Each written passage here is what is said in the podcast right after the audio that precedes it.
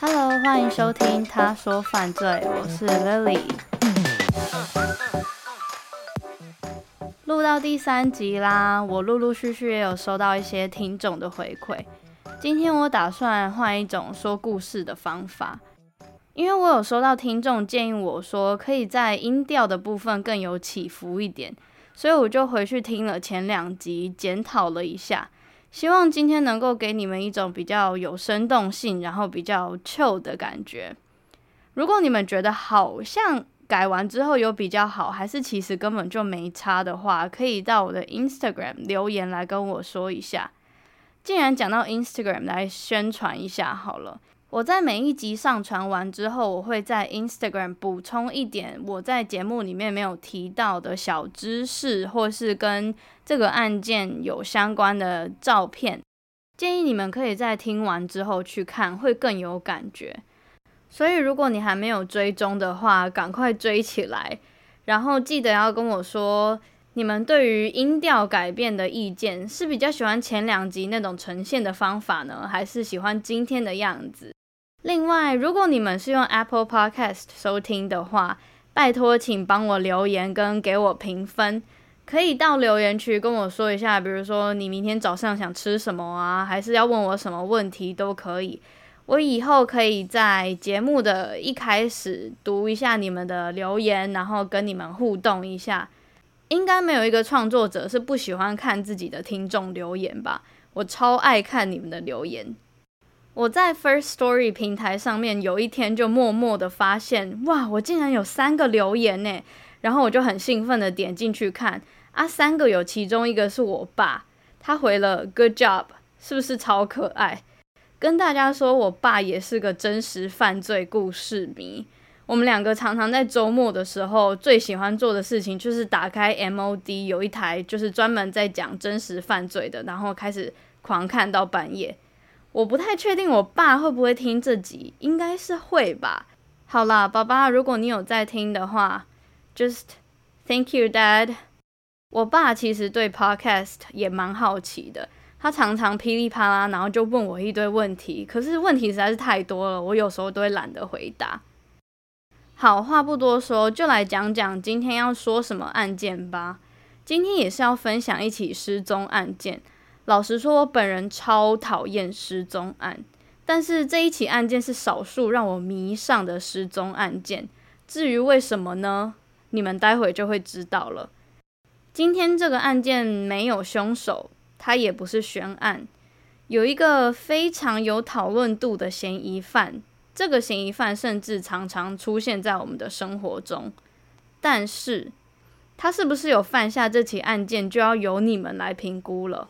我会尽量把这个案件讲得很中立，我也尽我所能的看完了我能找到的资料。那我们就开始吧。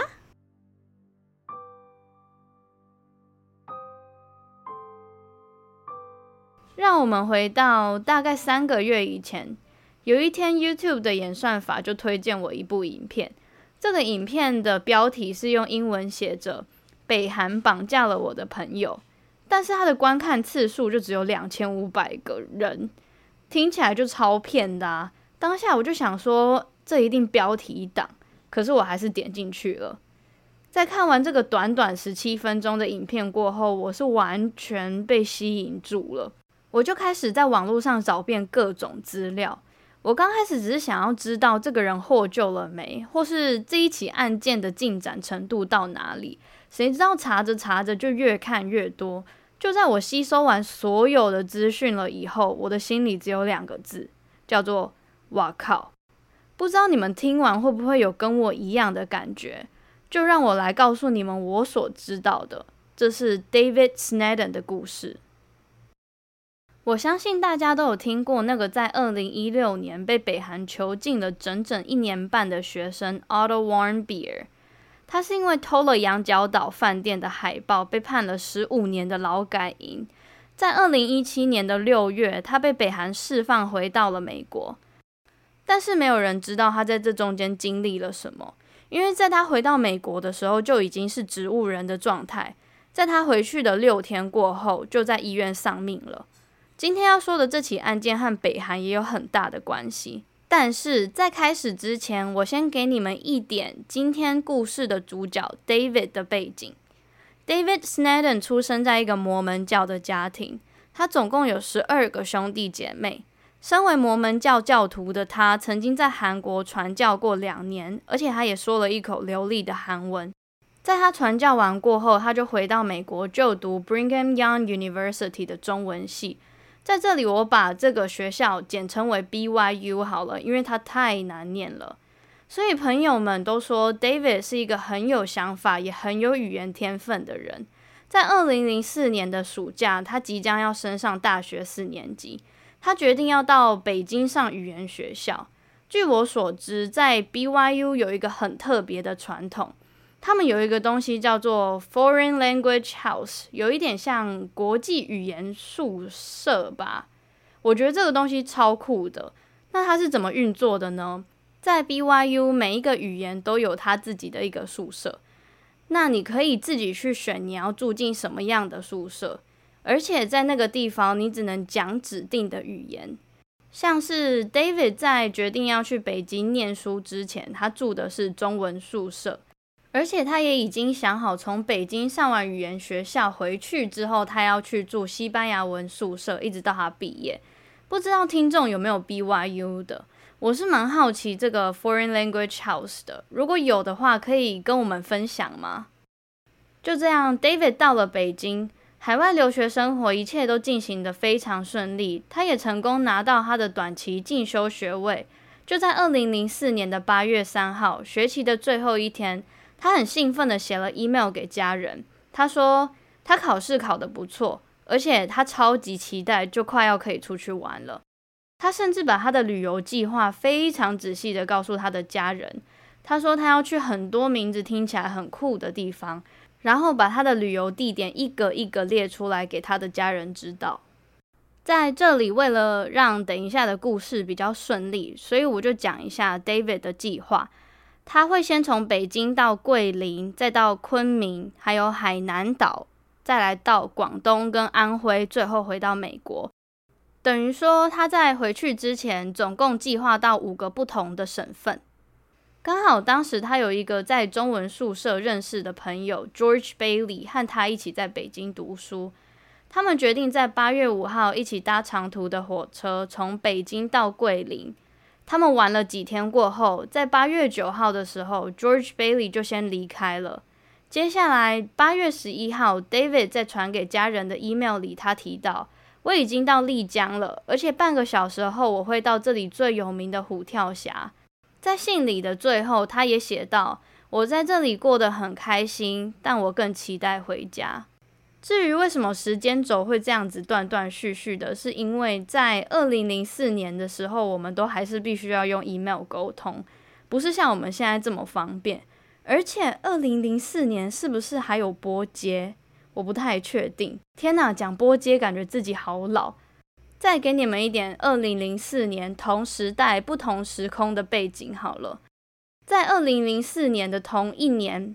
八月的时候，台湾跆拳道选手陈诗欣跟朱木炎拿到奥运金牌，是不是好像用事件来讲就觉得没有那么久，但是用时间来讲就觉得十六年内超久的。不过我看后台大部分的听众年龄都落在二十三岁到二十七岁之间，所以应该大家对这个历史都还有一点印象吧。好啦，让我们回到正题。所以从刚刚的信里面，我们可以知道，David 到了他在回美国前旅程的第二站，也就是中国云南省的虎跳峡。它是一个云南非常有名的观光景点，它位于两个城市丽江和香格里拉的中间，由玉龙雪山和哈巴雪山夹着金沙江形成。因为金沙江水非常的湍急啊，所以每年吸引很多游客前往朝圣。但是在八月十一号那一封信过后，David 就再也没有传 email 给家人了。这时候家人确实觉得有一点点奇怪。可是就像我前面有提到的，在二零零四年网络都还不是非常发达的时代，他的家人就觉得，嗯，有可能是因为网络不好，所以。他没有传讯息。那一直到八月二十六号，也就是半个月过后，David 和他哥哥有约定在韩国的首尔碰面，但他一直迟迟没有出现，家人才开始担心。于是他们先通知美国驻华大使馆。在他们接到家属报案之后，美国大使馆和丽江警察的确有到虎跳峡搜寻和调查 David 失踪的这件事情。他们在登山口附近一间叫做 James Guest House，中文翻译叫做峡谷型客栈，听起来有一种很威武的感觉。他们在那里找到 David 寄放的登山包，那包包里面只有一些衣服，还有一些底片。跟他接下来旅程往返中国的境内机票，但是这个登山包少了一个跟他变成一组的小腰包。这时候，中国警方就推测 David 可能是背着这个小包就入山了。而且，David 的账户交易记录显示，他在八月五号最后一次从银行提领了三百块美金，也就是已经足够他在丽江这几天的旅费，他就没有其他的交易了。而且他的护照也没有离境的记录，这说明了 David 完全在丽江消失得无影无踪。过了一阵子，中国政府就以意外结案。他们说 David 极有可能从山谷间失足过后被吞没在金沙江里。可是让我觉得很可疑的是，第一个，他们没有任何足够的证据可以证实这个结案的论点。你如果说跌落山谷的话，可能 maybe 有血迹。或是他在滚落山谷之间，应该会跟地板摩擦，然后有衣服或是裤子，还有包包的碎片吧？不可能什么都没有啊！甚至是他的腰包，不可能在他翻滚的过程中还稳稳挂在他的腰上。所以我觉得，嗯，我不会相信。然后就是，好，你结案可以，但是怎么可能一点物证都没有？而且好，你结案，但是没有尸体的话，真的很难不去想这件事情是不是中国政府一贯的那种草率，或是想要推卸责任的作风。而且 David 的家人有说他是 Eagle Scout，Eagle Scout 的翻译是鹰击童军。这部分其实我了解的不多，但是根据维基百科，对，就是我们大家都会看的维基百科。只有百分之四的美国童军需要经过漫长的审核，才可以晋级成为鹰击童军。一位美国童军如果想要成为鹰击童军的话，他必须要通过层层关卡。他们必须经过野外实战的训练，也必须要学会野外生存的技巧，像是急救啊、生火或是烹饪，甚至是打猎等等的基本条件。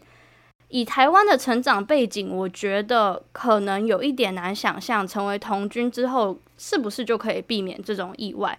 可是其实美国的童军不像我们小时候上的童军课那样子，就是只是听口令、置板凳或是打打绳结、唱唱歌而已。而且我讲一个私人的想法，我觉得虎跳峡这个地方是一个非常热门的观光景点。我相信，不管是步道啊，或是路，都是很友善的。当然，我不是说友善就不会发生意外，但是这种草率的结案配上这些条件，我相信，不管是我还是你们，或是 David 的家人，都有不是很想相信这种结案的结果吧。于是，David 的爸爸 Roy 和他两个哥哥 Michael 和 James，对，又是 James，很大众的 James。他们决定自己亲自前往虎跳峡寻找更多线索。他们希望透过中国政府还有大使馆的协助，可以让他们找到 David。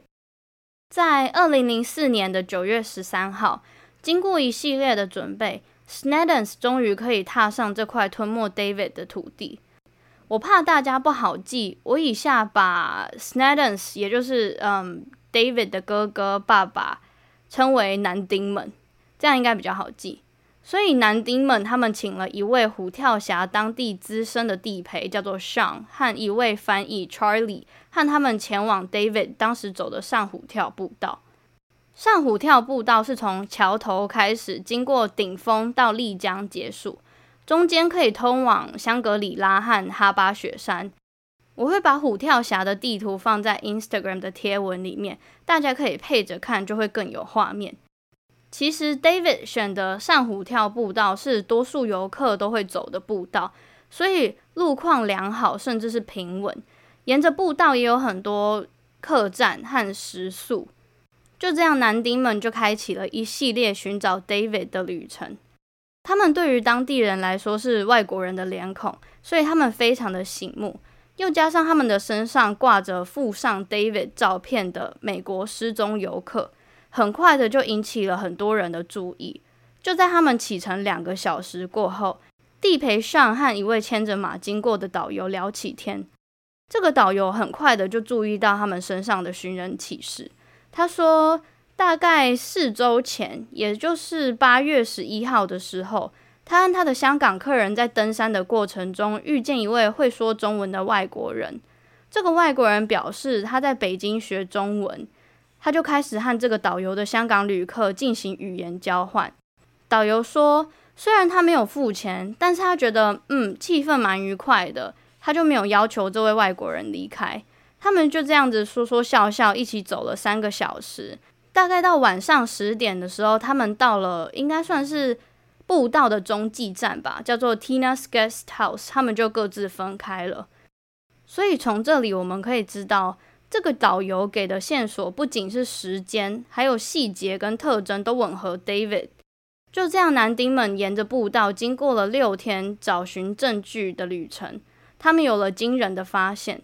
这一段旅程不但让他们可以证明了上虎跳步道的路况对于擅长登山的 David 压根没有危险性以外，他们也强烈的指控中国政府，认为 David 不可能在虎跳峡失踪，因为他们掌握了百分之百的证据，证明 David 是有安全的离开高虎跳步道，然后进入了旁边的周边城市，也就是香格里拉和哈巴。在这趟旅程，男丁们总共收集了九位关键的目击证人，而其中让他们相信 David 是有安全离开步道的是这位在香格里拉经营韩国餐厅的老板张小芬。当 David 的哥哥 Michael 向他提起 David 的时候，张小芬不但可以清楚地说明 David 的外表和个性，而且他也巨细靡遗地回忆起他们谈话的内容。他清楚地回忆 David 是如何用韩文和他以及他餐厅里面的员工开玩笑。他说，David 在八月十三号和十四号这两天总共拜访了他三次。他也形容了他点餐的方式就像个拮据的穷学生。我猜能够让他这么有记忆点的原因，是因为一个金头发的外国人这么会说韩文。第二个是，像这种观光的地方，店家应该已经很习惯游客成群结队的一起点餐。那你单独一个，的确是真的很容易会被记住。而且点餐结据这部分，应该也符合了我前面有提到的，他只领了三百块美金，所以他有可能是想要省钱。于是这三点分别让他对于 David 留下非常深刻的印象。最后在八月十四号的中午。David 最后一次来到韩国餐厅用餐的时候，在离开之前，他和张小芬说了再见。而且张小芬说，David 说的这个再见让他感觉他是来道别的，代表他要离开香格里拉了。到这里，可能有些人会怀疑，有可能这一切都是男丁们的脑补，因为他们太想要去证明 David 并没有死在虎跳峡里。所以啊，他们为了避免这种错误的指认，他们用了一套很特别的方法去找寻证人。他们避免去主动提问到一些模模棱两可的问题，反倒他们针对比较精准、仔细的特征提问。他们的问题像是他会说中文吗？或是主动的要求证人描述 David 的特征。比如说，他有什么颜色的腰包，什么颜色的衣服，什么体型，在当证人提供的条件大致有符合 David 的特征的时候，他们才会提供 David 的照片给证人们指认。他们避免去问说，像是，诶，他有戴帽子吗？或是他是穿蓝色的衣服吗？这种问题。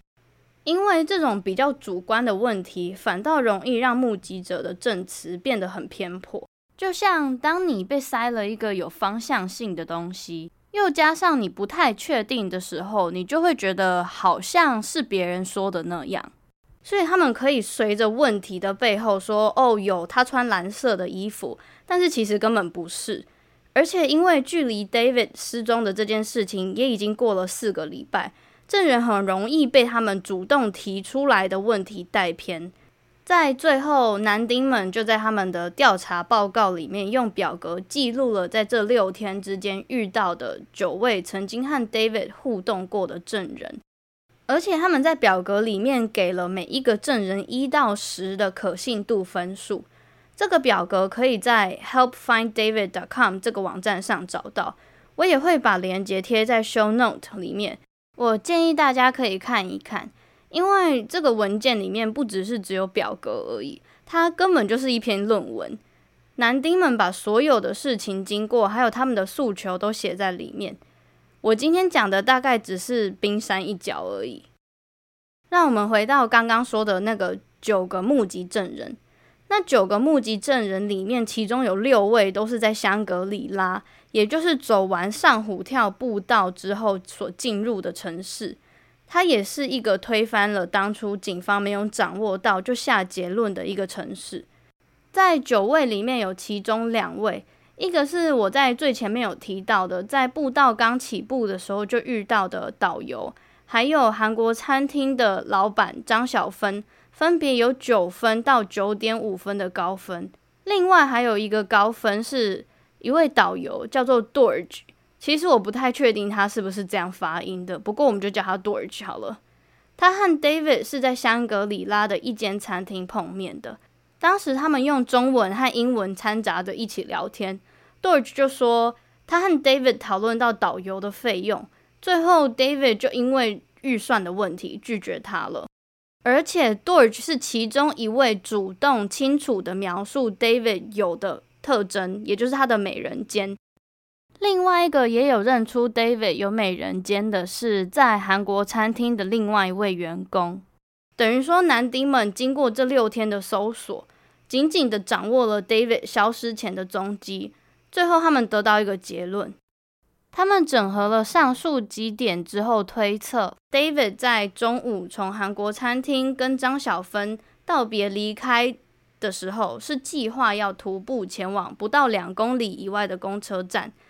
他准备要搭下午两点的车到丽江，然后拿他留在客栈里面的包包，再搭转往昆明的车。赶上他先前已经预定好的飞机，再前往下一个旅游地点，也就是海南岛的海口市。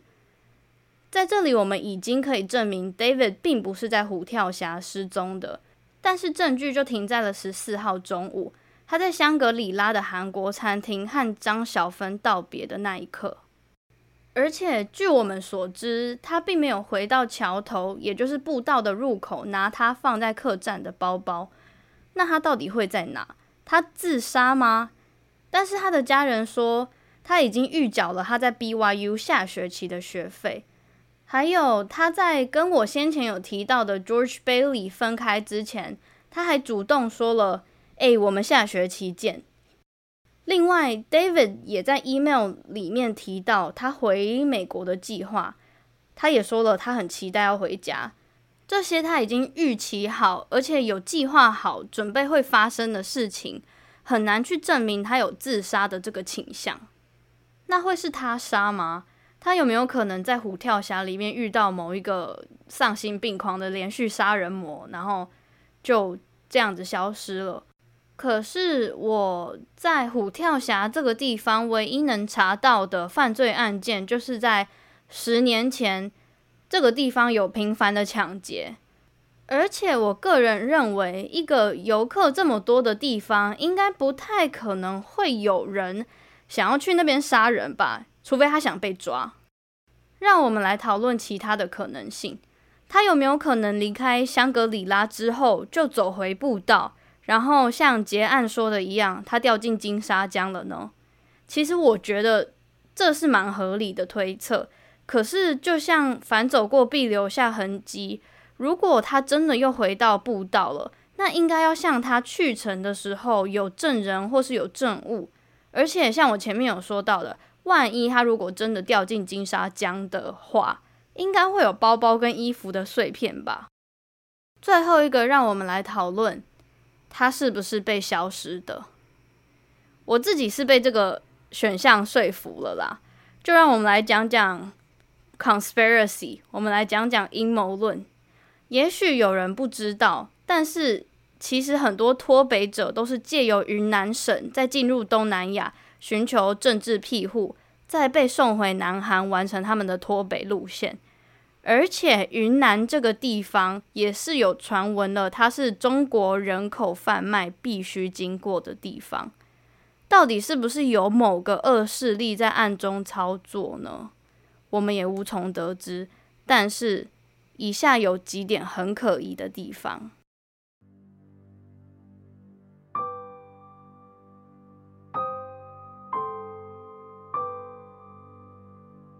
在 David 的家人已经耗尽了希望的时候，他们也抱着 David 不会回家的心情，在二零一一年的四月，也就是离 David 失踪过了七年过后，在这里事情有很大的转变。Sneddons 一家接到了一通宣称自己是美国高级官员的男性 Chuck Downs 的来电。当时他是 Committee for Human Rights in North Korea 的执行长。这个组织我找不到中文翻译，我就称这个单位为朝鲜人权救援委员会好了。让我来说一下这个单位是在干嘛的。他们是一个位于华盛顿特区的非政府研究组织，他们的主旨是提高人们对于北韩的状况的认知，而且他们会去对于北韩侵犯人权这个行为来做研究。所以，这个组织的执行长 Chuck Downs 告诉 David 的家人，他深信是北韩绑架了 David。我不知道听众们知不知道。我我刚刚是 rap 了吗？好，其实北韩绑架人是国际上小有名气的事情，这一部分我会待会再来仔细说说。另外，在二零一二年的五月，在东京一个非营利的专门搜救被北韩绑架的日本人的组织，他们在网站上公布了一个惊人的资讯。他们从中国的县民中得到一个消息，表示在二零零四年的八月，一位年纪约二十三岁到二十四岁的美国学生，在云南被中国以协助北韩人叛逃的罪行起诉，而最终他在九月被中国政府释放。可是，在释放后，他却被五位属于北韩国家安全部的警察带走。这个时间轴不但符合 David 在虎跳峡失踪的时间，甚至是年龄跟地点都是完全符合的。你说这是不是太巧？不是，因为它就是一个事实。我自己的想法是在二零零四年的时空背景下，北韩和中国的发展都不像是现在这么成熟，所以是不是他们掌握了一个人质，就有可能成为他们和美国谈判的筹码？也有没有可能是中国把 David 交易过去北韩的？毕竟我们常常在讲中朝关系，中朝关系。虽然在这一刻我们不能去保证消息的准确度，毕竟这些消息都是透过线民知道的，而宪民的身份又因为安全，所以必须被隐藏，等于说很难让人去完全相信他是不是百分之百确定。但是我认为，不管是人权委员会，或是日本的非营利组织，他们都是朝同一个方向前进的。对我来说，不准确又怎么样？毕竟他们不是利用这一点来增加收入或是获得利益，所以我们就姑且去信了他吧。回到我刚刚有说要讲北韩在国际间知名绑架人的这件事情，在这里我想要发一个不自杀声明好了。不知道我这一集上传之后会会变怎么样，所以如果不去谈那些去旅游被拘留的游客，像是我最前面有说的 Otto Warmbier，其实在历史上有好多次的记录是北韩的特务到别人的国家去绑架的，而且那些人都不是什么特别有名的人，他们就真的只是比较衰而已。那这些被绑架的人的用途，通常都是在北韩去做一些语言的教学或是文化的教学。他们会被绑架过去教间谍或是特务他们自己国家的语言跟文化，像是最有名的就是 Charles Jenkins。当时因为战争的关系，需要大量的美军进驻南韩。在一九六五年的某一天晚上，Charles Jenkins 就说要去巡逻，却再也没有回来过了。他当时是为了逃避战争，他突然有一个点子，他想说，如果他穿过板门店，然后被北韩军人拘留了之后，也许他可以寻求苏联的庇护，然后再被苏联以条件交换回到美国。可是。事情永远不是像他想象的这么顺利。他一进入北韩之后，一待就是三十九年。他表示，当时有好长一段时间，他和他其他叛逃到北韩的美国军人被关在一个小房子里面，没有水，也常常饿肚子。他被逼迫背诵所有有关北韩伟大的领袖金日成的赞扬。他甚至是在没有被麻醉的时候，被北韩清除了他身上的美军刺青。哦，想到就觉得好痛哦。在他被拘留的期间，他曾经在平壤大学做英文教学相关的工作，或是帮北韩政府翻译。其实我应该要称当时的北韩为朝鲜，不过我就一贯的在这里都统称北韩好了。那个时候，Charles Jenkins 他还演了北韩电影。我不知道他演什么，但是应该是北韩军人抓到美军，然后怒打一波之类的。在一九八零年，Charles Jenkins 四十岁的时候，他被北韩许配了一个二十一岁的日本女性。这位女性也是当时被北韩特务绑架的人质。最后，他们两个还在北韩生了两个女儿。在二零零四年的七月九号，也就是 David 消失的同一年。Charles Jenkins 被北韩释出了，所以有很多人就在这里猜测说，二零零四年北韩损失了一位美国人，而且 David 精通中文、韩文和英文，这对北韩来说，他可是一条可口的大鱼。那他自动上钩了，为何不打捞上岸呢？而且另外一个 conspiracy，我们来讲另外一个阴谋论。北韩在他们光复节八月十五号左右会进行大动作的全球绑架行动。这一集上传的时候是八月十七号，所以各位你们要小心了。而 David 最后的身影是在八月十四号，那是不是符合所有的条件呢？各位，再跟你们说说另外一个北韩自己承认绑架别人家的宝贝的事情。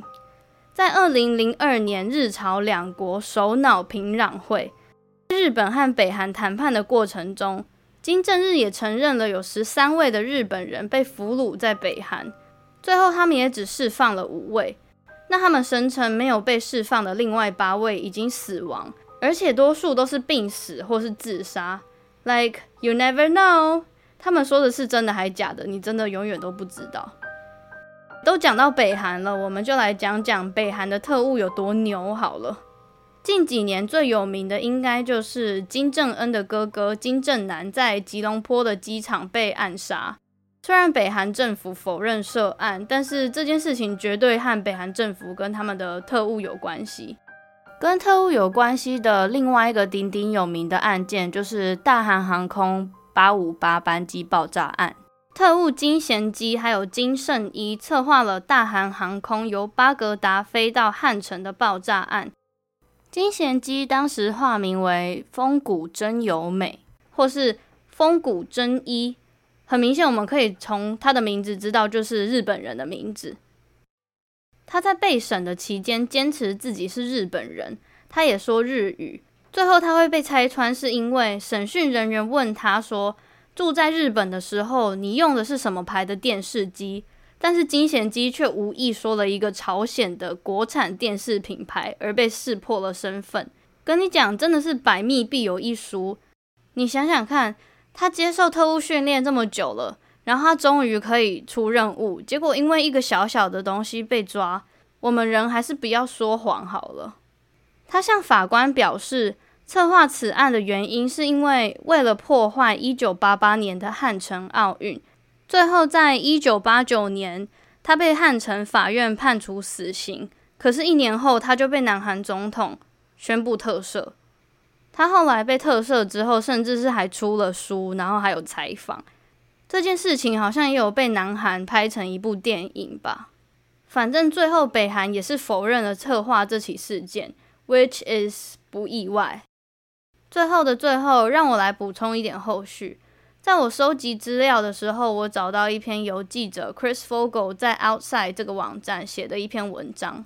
他在内文有提到，在二零一三年五月，他有机会和 David 的哥哥在华盛顿特区。参加一个有关北韩的人权会议，他在这个会议上碰到负责绑架议题的日本内阁谷屋圭司 （Furuya-san）。他跟这个记者 Chris 说，就连日本首相安倍晋三也都认为这个日本非营利组织的消息来源是非常可靠的。他又说了，David Snedden 非常有可能还在北韩，但他认为美国政府应该要更积极的去收集证据。最后，他也很伤心地表示，因为 David 是美国人，日本没有办法介入。我自己是觉得这个案子真的是没有被受到重视，就连我在找资料的时候，连最好科普的维基百科都只有一点点，真的是一点点而已，就是只有讲到名字在哪，然后发生什么事，就这样子而已。个人私心的认为，如果这一起案件能够受到更多的关注，也许 David 能够再一次回到平等的社会，就像我们一样去享受人人均等的权利。而且，其实啊，在去年的川金会，让这件事情有燃起了一点点的希望。有在关注这个案件的人权团体，还有 David 的家人，跟知道这个案件的人都希望川普可以在越南会见金正恩的时候提到这件事情。很可惜，压根没提到，还闹了一些乱七八糟的东西。我其实蛮纳闷的，不知道到底是因为政治敏感呢，还是怎么样？我在调查资料的时候就一直在想啊，就连最愿意去帮助别人，或是你要讲说吸引选票也好的国会议员，也只是签署了几个法案，但是不去积极的做救援的动作。我觉得可能跟真的跟政治有关系，但很难讲，因为我也我们也都不是他们，所以我们不能不能这样讲，就只是我个人的一些小小猜测而已啦。在收集资料的过程中，我很积极的想要去找一些今年有发生的有关 David 的新闻，可是这个案子的讨论度真的很低，我不但没有找到今年有相关的新闻。我甚至是连旧闻可以参考的东西，也只有我前面提到的那个网站 helpfinddavid.com，那里面有关于 David 非常详细的描述，还有一些他的家人的心路历程。从事情发生到现在也十四年了，我相信 David 的家人应该也 move on 了吧。我在这里说的 move on 不是就是就过了，不在乎了。他们就是进入到了人生的另外一个阶段。与其去想着 David 一定要回来，我们一定要找他，然后让自己去深陷在那些痛苦里面，他们应该是用一种比较积极、比较正面的方法，一边去寻找 David，一边散播 David 的资讯，然后一边过他们的人生。在这里，我也想要跟听众说，二零二零是一个很特别、很不好的一年。也许你在经历很糟糕的事情，可是这世界上总会有小小的一件事情，足够让你开心一下下。那就学着怎么样让这一小小的开心，把它放大，变成大大的开心，然后继续生活。如果你真的走不出来，或是你不开心的话，欢迎你到我的 Instagram 找我聊天。真的，我最喜欢的事情就是鸡婆帮助别人，所以不要吝啬的来找我聊天吧。节目的尾声不小心用了一个小小的心灵鸡汤要当结尾，那就来念一下平常都会念的。今天提到的内容，我会把参考的资讯放在 show note。如果你想要知道更多有关这个案件的资讯的话，欢迎你到 Instagram 搜寻“他说犯罪 ”，She tells true crime。谢谢你的收听，我是 Lily，我们下周一见。I will see you next time。拜拜。